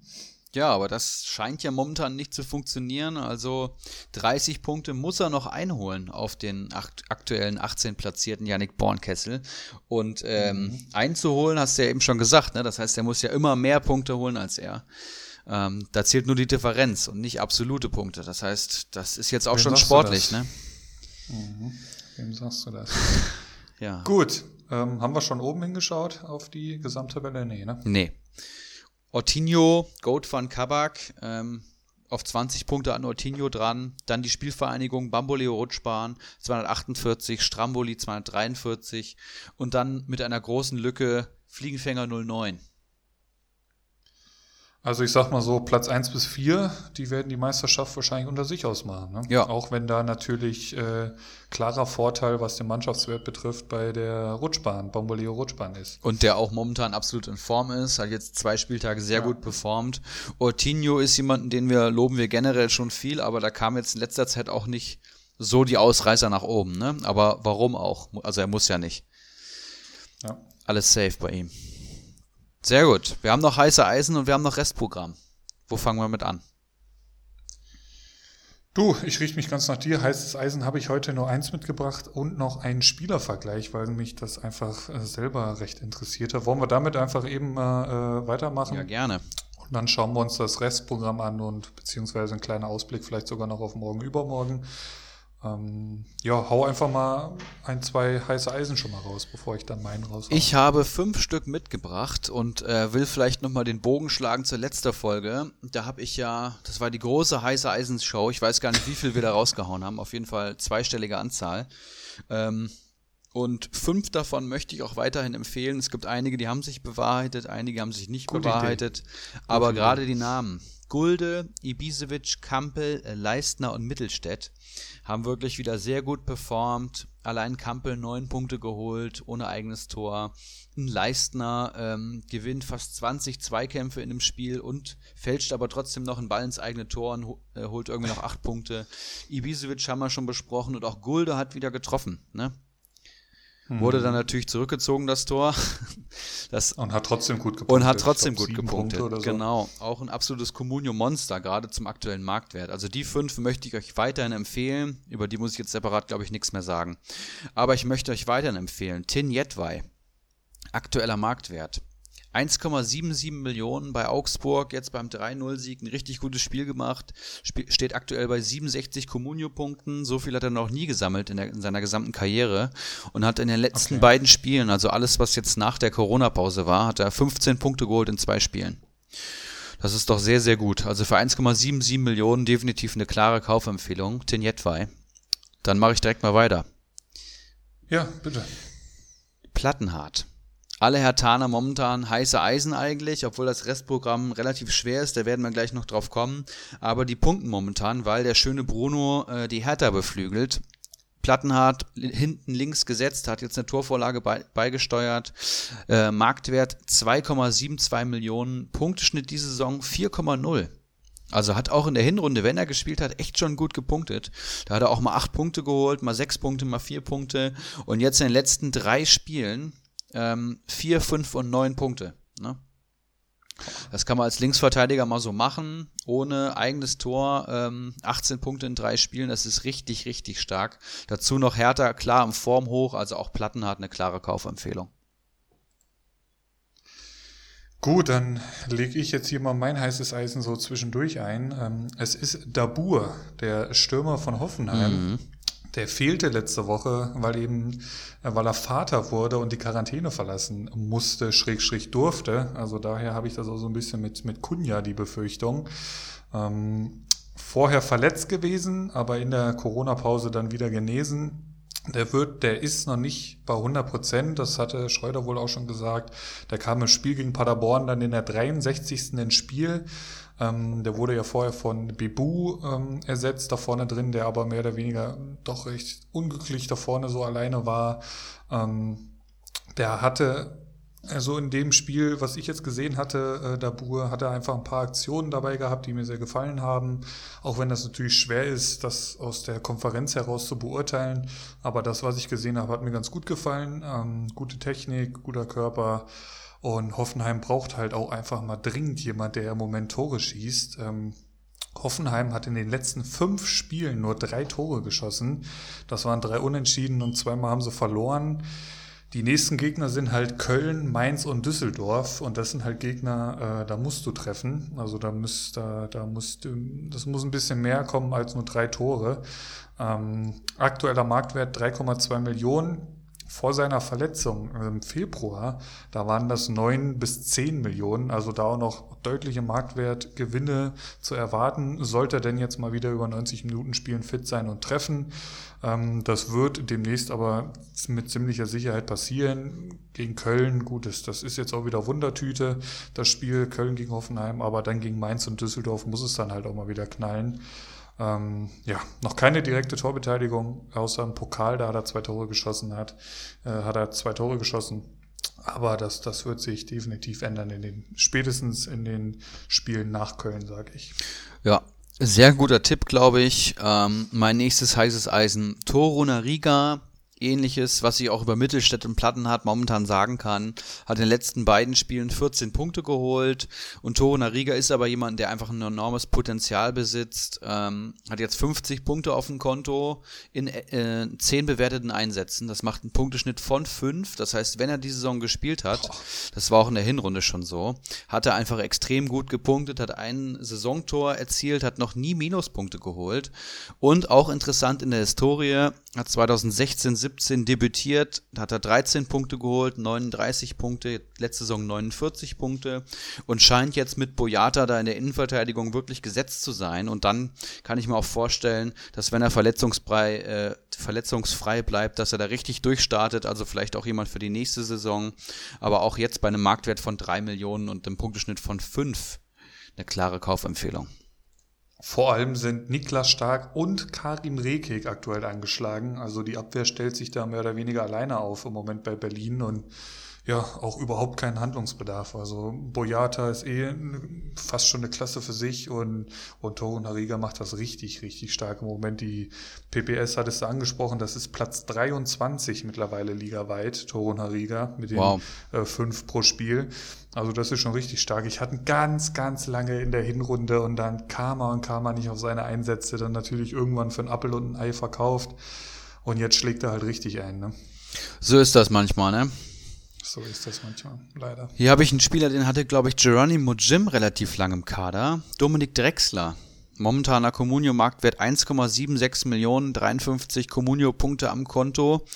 Das ist so ein richtiger Edeljoker. Der steht nicht in der Startelf aktuell bei Gistol, aber wird immer eingewechselt. Das heißt, der wurde in den letzten vier Spielen, ja, spätestens ab der 82., frühestens ab der 46. eingewechselt, kommt eigentlich immer rein oder steht in der Startelf, also hat auch schon 20 Liga-Einsätze und in den letzten beiden Spielen so richtig gut gepunktet, finde ich, für einen Joker in der, in der Preisklasse. 8 und 4 Punkte gegen äh, Fortuna und Mainz, das kann man als Joker, glaube ich, mal machen und für unter 2 Millionen absolut kein Risiko. Drexler halt jemand, der auch mal schnell an einem Tor beteiligt ist, kann man mal so sagen, oder? Auch Torvorlagen gut. Hat auch schon zwei Tore. Der hat beide Tore vorge äh, vorgelegt ja. am Wochenende gegen Düsseldorf. Ja, und hat auch in Liga 2 ja echt gut gespielt, ne? Also schon ein guter, guter Kicker so. Und dann habe ich, ja. hab ich noch einen letzten Weston McKenney. Ne? Da rollen jetzt alle mit den Augen, denken, denken sich, der, da kommt der Ibras Eriksson hier mit dem Schalker um die Ecke. Aber Weston McKenney, jetzt natürlich absolut gesetzt, nimmt bei Schalke immer mehr Verantwortung. Ähm, ist in der US-Nationalmannschaft Kapitän, kann das sein? Ich glaube schon. Das, das weiß ich nicht, kann, kann durchaus sein, aber der ist auch noch recht jung. Der ist auch noch recht jung, genau. Hat am 25. 21. Hat am 25. Spieltag sogar getroffen und dann jetzt trotz der desaströsen zwei letzten Spiele gegen Dortmund drei Punkte geholt und jetzt gegen Augsburg sogar fünf Punkte. Also ist da jetzt der Mann im Mittelfeld, ist absolut gesetzt. Äh, jetzt, wo Serda auf, ausfällt, sogar noch mehr und ist da wohl einer, der auch zweikampftechnisch noch die, äh, die Fahne oben hält bei Schalke, will ich fast sagen. Der holt trotzdem noch seine Punkte und ich denke, bei einem Marktwert von 2,5 Millionen und einem Punkteschnitt von 2,41 ist das momentan ja eine gute Anlage. Den würde ich mir sofort in den Kader holen. Vor allem im ja. Teamvergleich, ne? Und dazu kommt noch, dass er in der gesamten Rückrunde jetzt auch noch keine Minuspunkte geholt hat, obwohl Schalke irgendwie vorletzter in der Rückrundentabelle ist, ne? Und du siehst, wie groß die Not bei Schalke ist, wenn du mal bei Liga Insider guckst, äh, die, die hauen ja immer so Prognosen raus, wie so wahrscheinlich gespielt wird am nächsten Spieltag. Mhm. Und da steht im, Zent im zentralen Mittelfeld McKenny und daneben Schöpf. und wenn Schöpf im zentralen Mittelfeld, im zentralen defensiven Mittelfeld steht, bei Schalke 04, dann weißt du, da brennt der Baum. Oder du spielst FIFA, aber das ist ja Realität. Deswegen ist es äh, hart, ja. Aber das ist sehr hart, ja. Also McKenny, ich, der ist mir tatsächlich auch schon die Saison positiv aufgefallen. Ähm, Finde ich, finde ich einen guten, guten Mann. Finde ich auch gut, ja. Restprogramm, Philipp. Ja, spannend. Sehr, sehr spannend. Wir hatten es ja schon mal in der Hinrunde thematisiert. Das kam auch dementsprechend gut an. Du hattest ja mal so eine ziemlich abgefahrene Tabelle da aufgesetzt. Ähm, und jetzt sind wir ungefähr so zu einem gleichen Zeitpunkt. Ne? Ja, kommt ganz Wo gut wir das in der Hinrunde auch gemacht hatten. Da kann ich schon mal gleich vorwegnehmen. Ich habe die Tabelle nicht aufgesetzt, äh, weil Liga Insider mir zuvorkam tatsächlich. Die haben jetzt nicht, ähm, ich habe es ja mit Comunio-Punkten gerechnet und welches Team wie viele Comunio-Punkte zulässt und selber erzielt. Damit hatte ich es ja berechnet. Aber Liga Insider hat auch äh, ein sehr gutes Modell, wie ich finde, rausgebracht, auch statistisch basiert und hat das ähm, Restprogramm analysiert. Und ich habe mir gedacht, gedacht, warum muss ich es mir schwer machen und muss Zeit in was investieren, was andere schon vielleicht viel besser gemacht haben. Deswegen würde ich sagen, gehen wir das einfach doch durch. Ja, unbedingt. Ähm, was, was sind denn so die, die Auffälligkeiten, die dir als erstes ins Auge gesprungen sind? Ja, also du hattest gesagt, Leipzig hat eins der leichtesten Restprogramme bis auf Borussia Dortmund und das zeigt auch diese Tabelle hier ganz klar an. Ich würde die einfach mal screenshotten und dann auch mit Link in die äh, Facebook-Gruppe stellen. Ne? Also ich verweise auf Liga Insider, ich will hier nichts klauen. Ist wirklich eine gute Übersicht, wer die noch nicht gesehen hat. Aber Leipzig hat auch wirklich ein leiste, äh, leichtes Restprogramm, aber auch generell so Charaktere, äh, Charaktere, Vereine aus der unteren Tabellenregion haben relativ leichte ähm, Restprogramme. Und das leichteste hat laut dieser Statistik Schalke 04. Das würde, das würde ja im Umkehrschluss bedeuten, dass sie es bisher so hart hatten. Aber die haben sich auch sehr viel selber hart gemacht. Ja, das stimmt. Aber alles, was jetzt gegen Schalke spielt, hat auch einfach gute Chancen zu punkten. Auf der anderen Seite kann Schalke vermutlich jetzt gar nicht mehr so richtig abgeschossen werden. Obwohl nach den letzten beiden Spielen auch wieder schwierig. Union Berlin hat noch ein relativ leichtes Restprogramm. Erster FC Köln und FC Augsburg ebenfalls. Dann TSG Hoffenheim. Also alles Vereine, die jetzt vielleicht nicht so gut gepunktet haben, bis auf der erste FC Köln, aber generell, das ist ja jetzt nur an der Stärke der Gegner gerechnet, sind das Vereine, wo man sich gerade mal durchaus was in Kader holen könnte. Dann haben wir viel, viel im großen Mittelfeld und dann geht's los mit dem SC Freiburg, die noch relativ happige Gegner haben. Das kann ich hier mal vorlesen. Die sind da ähm, am oberen Ende. Die kommen jetzt mit Frankfurt, Leverkusen, Gladbach, Wolfsburg, Hertha, Bayern und Schalke. Das liest sich schon sehr, sehr ordentlich. Also Freiburger werden es vermutlich schwerer haben. Bayer Leverkusen momentan top in Form, haben aber auch noch schwere Gegner mit Gladbach, Wolfsburg, Freiburg, Bayern, Schalke, Köln, Hertha und Mainz. Gut, Gladbach war jetzt natürlich schon, aber auch ähm, Bayern, Wolfsburg, Freiburg, Hertha musste erstmal gewinnen. Ähm, und dann kommt Hertha BSC. Ne, der schöne Bruno hat übernommen und holt da einen Punkt nach dem anderen, aber das Restprogramm der Hertaner liest sich auch sehr, sehr schwer. Also das werden, glaube ich, ziemlich gute Fußballspiele auch einfach. Jetzt kommt Leipzig, dann kommt Augsburg, die jetzt das wird schon geil, glaube ich. Die jetzt gerade gewonnen haben, auf jeden Fall. Dortmund, Frankfurt, Freiburg, Leverkusen und Gladbach. Das ist auch ziemlich happig, wie ich finde. Dann kommt Fortuna Düsseldorf und die tun mir echt so ein bisschen leid, weil sie in den Duellen gegen die direkten Konkurrenten eigentlich auch oft besser waren, aber nicht so richtig viel gepunktet haben. Und jetzt kommt's richtig dick bei denen. Ich lese mal vor: Schalke, Bayern, Hoffenheim, Dortmund, Leipzig, Augsburg und Union am letzten Spieltag. Hm. Ne, allein, allein Bayern, Leipzig, Dortmund, das tut schon sehr weh. Um, um das mal zu vergleichen, also es, es wird ja wahrscheinlich daraus hinauslaufen, wenn es jetzt einigermaßen so bleibt, dass, dass sich Düsseldorf und Bremen wahrscheinlich um, die, um den Relegationsplatz äh, streiten werden. Mit ein bisschen Pech kommen da auch noch Frankfurt und Mainz dazu. Aber ich glaube, die zwei Mannschaften werden doch noch den einen oder anderen Punkt irgendwo holen. Äh, gehen wir jetzt einfach mal von Düsseldorf und Bremen aus. Wer von den beiden hat jetzt das einfachere Restprogramm? Schauen wir mal auf äh, Düs äh, Bremen. Düsseldorf hattest du gerade gesagt. Bremen geht wie folgt weiter. Jetzt muss ich mal kurz gucken. Gegen Gladbach, Schalke, Wolfsburg, Paderborn, Bayern München, Mainz und Köln. Sprich, am 33. Spieltag Werder Bremen gegen Mainz 05. Da könnte es ums nackte Überleben gehen. Ähm, gegen Düsseldorf müssten sie nicht mehr. Nein, das, das war ja schon. Ähm, ja, deine Meinung dazu, jetzt wo du das Restprogramm kennst, wie wird es ausgehen? Ich glaube, dass Bremen bis dahin nicht mehr allzu viele Punkte holen wird tatsächlich. Ähm, ich habe jetzt auch gegen Freiburg absolut keine überzeugende Vorstellung gesehen. Und Mainz halte ich auch momentan für die bessere Mannschaft, auch wenn sie jetzt wieder eine dicke Schlappe bekommen haben. Davor haben sie aber auch gewonnen, ne? War ja, glaube ich, so. Ja, ja, ähm, ich glaube nicht, dass das noch einen Impact haben kann dann. Meine Meinung. Deine Meinung, ja gut. Also du kannst jetzt davon ausgehen, dass Bremen gegen Gladbach verlieren wird. Ähm, so, und in dem Moment wird Düsseldorf gegen Schalke spielen und da ist alles möglich. Das stimmt. Dass sie da nochmal irgendwie einen Punkt oder drei Punkte holen und dann sieht das echt schon ganz schön düster aus da in Bremen. Da sieht's ähm, jetzt allgemein schon furchtbar aus. Das Wetter am Norden ist ja eh immer schwierig, aber Bremen hat immer getrotzt und jetzt kommt's aber so richtig breit. Und es ist halt irgendwie so die gleiche Geschichte wie die Saison davor mit Stuttgart, die irgendwie europäische Ziele haben und am Ende des Tages steigen sie dann ab. Also das ist echt heftig. Weil auch da ist ja ein Kader vorhanden, wo du eigentlich sagst, ja, ihr dürft doch nichts mit dem Abstieg zu tun haben, Leute. Das, Aber es ist halt das so. krasseste bei Bremen finde ich einfach nur, dass der Kader komplett gleich geblieben ist. Und das Einzige, was ähm, sich verändert hat, ist, dass Max Kruse gegangen ist. Die waren letzte Saison, haben die fast Europa League äh, Qualifikation geschafft und jetzt stehen die da so mitten am Abstiegsplatz und einfach nur Max Kruse ist gegangen so. Das hat alles verändert. Unglaublich. Die haben halt auch klar in der Offensive Probleme und da fällt mir halt ein Name ein, was ist denn mit dem Füllkrug? Der hatte sich doch mal wieder das Kreuzband gerissen oder irgendwie sowas. Das war ja auch schon relativ früh. Ähm, kommt der denn nochmal zurück? Philipp? Hallo? Hörst ja. du mich? Ja. Das erste Mal Verbindungsprobleme hier nach Frankfurt. Aber alles gut. Füllkrug. Ich habe nach Füllkrug gefragt. Der hatte seinen Kreuzbandriss, ich habe gerade mal geschaut, äh, vor acht Monaten und fünf Tagen. Also das ist doch jetzt eigentlich so ein Zeitraum, wo man mal so langsam wiederkommen könnte, oder? Weil das ist halt wieder einer, ähm, der da vorne mal wieder für ein bisschen, für ein bisschen Party sorgen kann. Ich hat sehe gerade Füllkrug im Training mit Ball am Fuß. Der hat sich doch dann. Hat er sich da nicht wieder verletzt oder ist der immer noch im, im, im Aufbautraining? Der hatte auf jeden Fall Riss des vorderen Kreuzbandes und einen mhm. Außenmeniskusriss im linken Knie.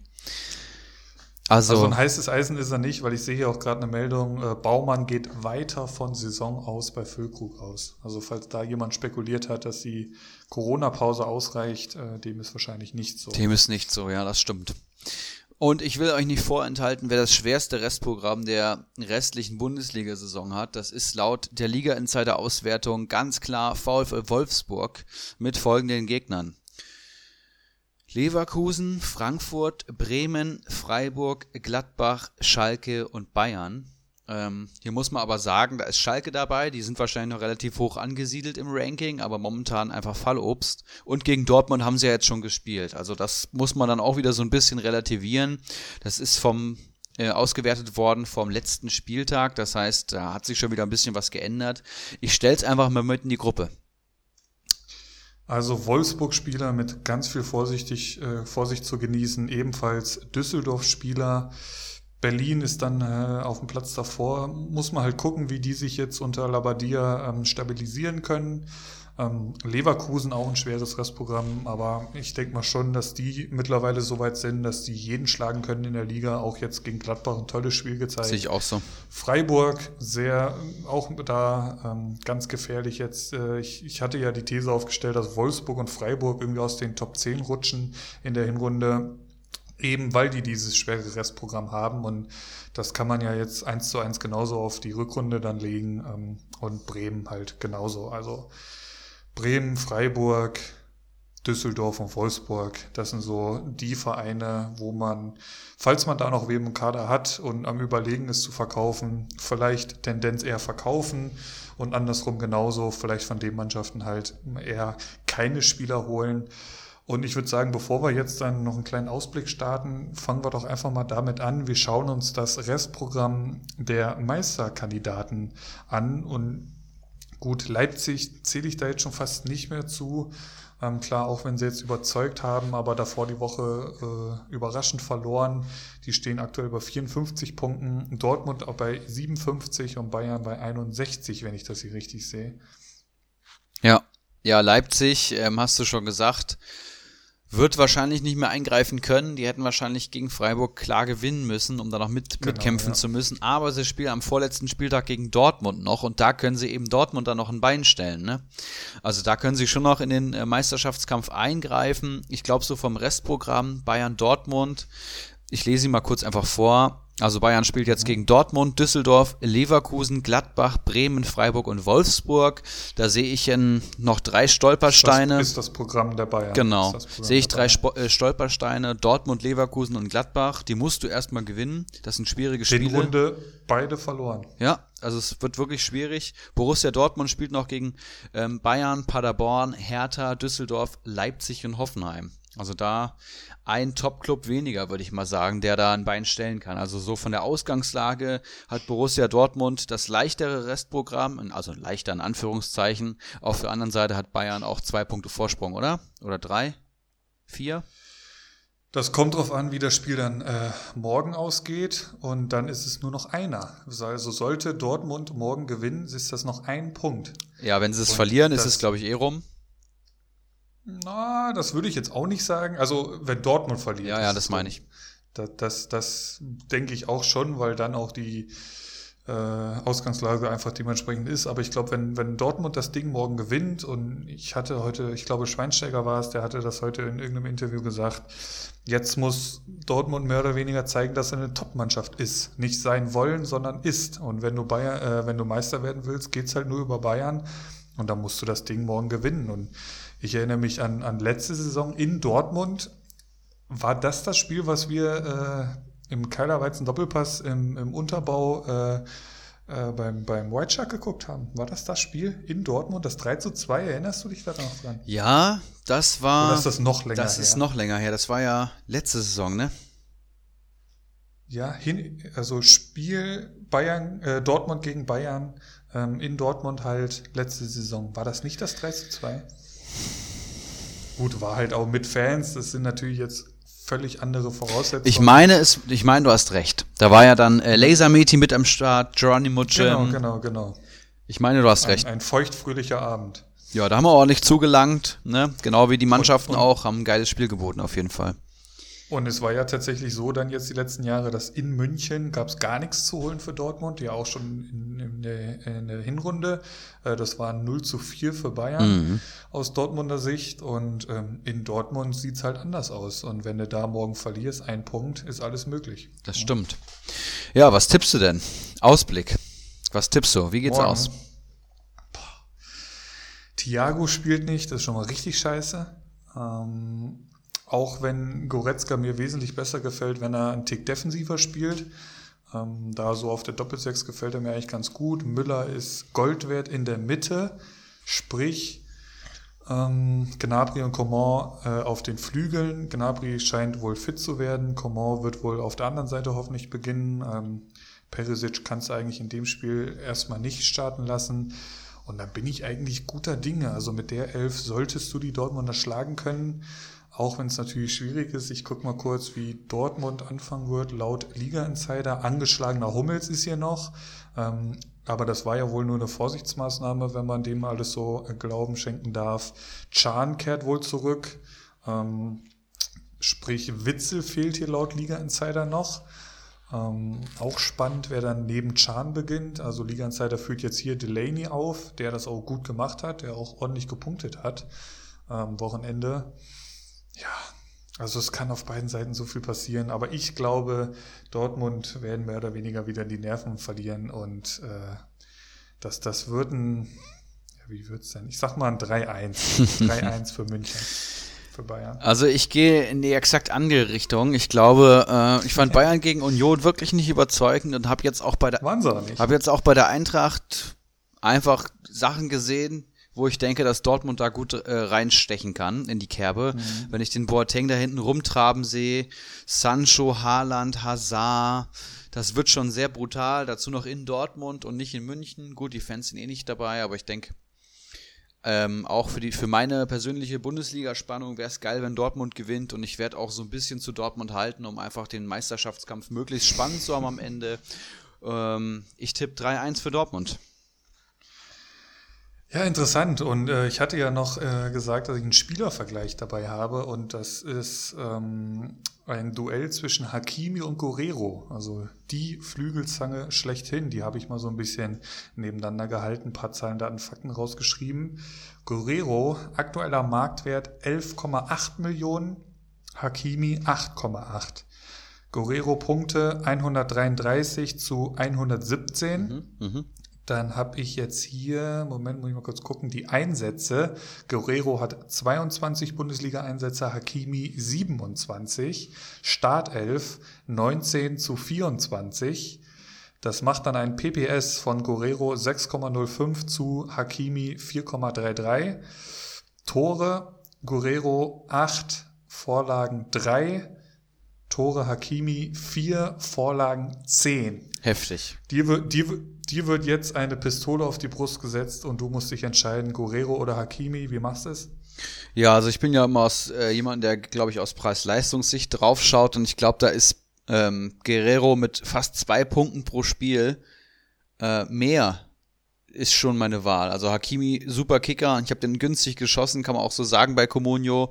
Ähm, aber so diese 8, 9 Millionen, die er kostet, die muss, also er muss er auch vier Punkte pro Spiel holen. Und er hat auch einfach Phasen in der Saison gehabt, wo er wirklich nicht gut gepunktet hat. Und ich glaube, Guerrero ist momentan erstens mal besser in Form und zweitens mal auch aus Preis-Leistungssicht die bessere Aktie. Also Guerrero würde ich, würde ich mitgehen. Ja, dem, dem schließe ich mich an. Ich gucke hier gerade mal so ein bisschen auf die äh, Saisonbilanz von Hakimi und ja gut, er hat tatsächlich auch schon mal Minus geholt, im Übrigen gegen Bayern München am 11. Spieltag minus drei.